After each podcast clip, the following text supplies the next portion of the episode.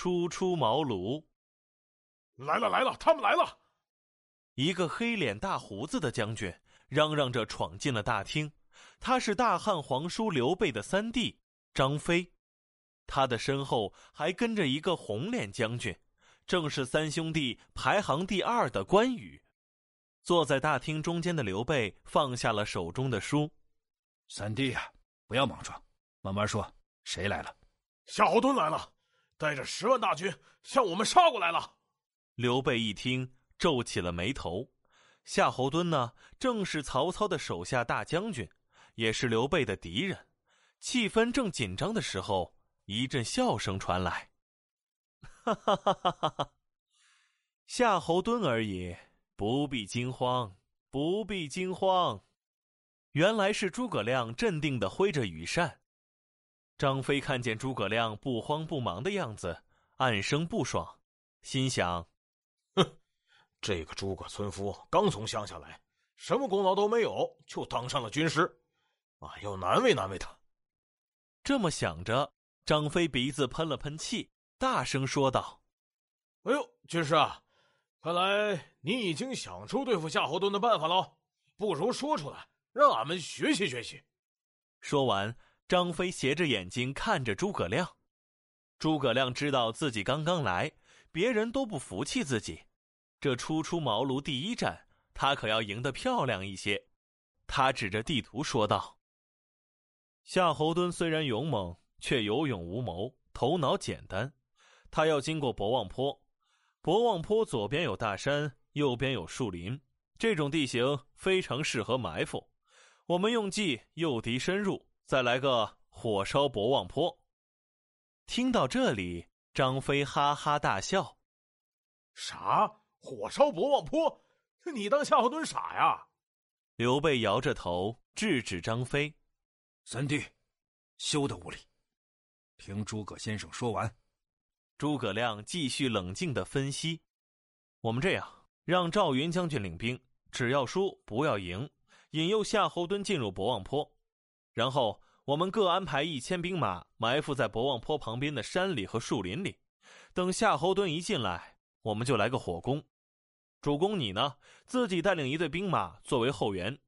如此一来，我们一定能赢。”听了诸葛亮的分析，关羽也说话了：“我们都出去打仗了，那您干什么呢？”“我就在城里静候佳音。”“哼，好一个静候佳音呢！”“ 切，俺们都出去和敌人拼命，您倒好，自己坐在城里悠哉悠哉的。”诸葛亮高高举起了手里的东西，朗声说道：“主公给我的剑印在此，军令如山。”违命者斩！众将士只好听令。张飞一边往外跑，一边在心里对诸葛亮放出了狠话：“诸葛村夫，要是不灵，看俺不把你赶回你的茅庐种地去！”转眼间，战争就打响了。刘备手下名将赵云率先带领士兵假装战败，引诱夏侯惇深入博望坡。夏侯惇得意的挥舞着长枪。哈哈哈哈哈！刘备的士兵也太弱了吧，这么快就打输了。传说这诸葛亮用兵如神，现在看来根本就不行。哼！看我今天活捉了刘备和诸葛亮！士兵们，给我追！夏侯惇的副将很谨慎，他有些担心的说：“大人，小心有埋伏啊！”哈哈哈哈哈！埋伏？刘备的士兵又少又弱。我们有十万精兵，就算十面埋伏又怎样？我们稳稳的能赢。可是大人，废话少说，给我冲！活捉刘备！夏侯惇的大军一路猛追赵云率领的士兵，渐渐进入了狭窄的博望坡之中。这个山谷里非常干燥，都是杂草和树木，路也越走越窄。追着追着。夏侯惇的副将闻到了一股酒味儿。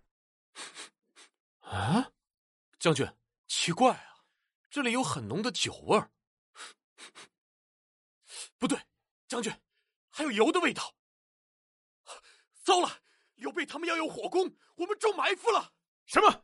夏侯惇话音刚落，按诸葛亮的计划，埋伏在山里的士兵们就射出了带火的箭，点燃了早已藏在山谷中的酒和油，杂草和树木瞬间被点燃，山谷里变成了一片火海。哼，狡猾的刘备和诸葛亮，快撤！夏侯惇刚想撤退，张飞、关羽。赵云三员大将就带着三路人马杀了出来。夏侯惇，进来了就别想出去，看俺们的厉害！夏侯惇的军队被三面夹攻，几乎全军覆没，只有夏侯惇和副将逃了回去。刘备他们大胜而归，诸葛亮早早的等候在了城门口。关羽和张飞见到诸葛亮，连忙下马行礼。这下俺服了，诸葛先生真是神机妙算，之前是俺太失礼了，啊，多亏了诸葛先生，我们才能打败夏侯惇的十万大军。刘备拍着关羽和张飞的肩膀说：“二弟三弟，你们这就不知道了，我们的诸葛先生这一次是初出茅庐第一战，赢得漂亮，这叫做运筹帷幄之中，决胜。”千里之外，哈哈哈哈哈！就这样，初出茅庐的诸葛亮靠着出色的谋略，帮助刘备赢得博望坡之战的胜利。初出茅庐这个成语出自明朝罗贯中的《三国演义》，茅庐指草房，初出茅庐原来比喻新露头角，现比喻刚离开家庭或学校出来工作，缺乏经验。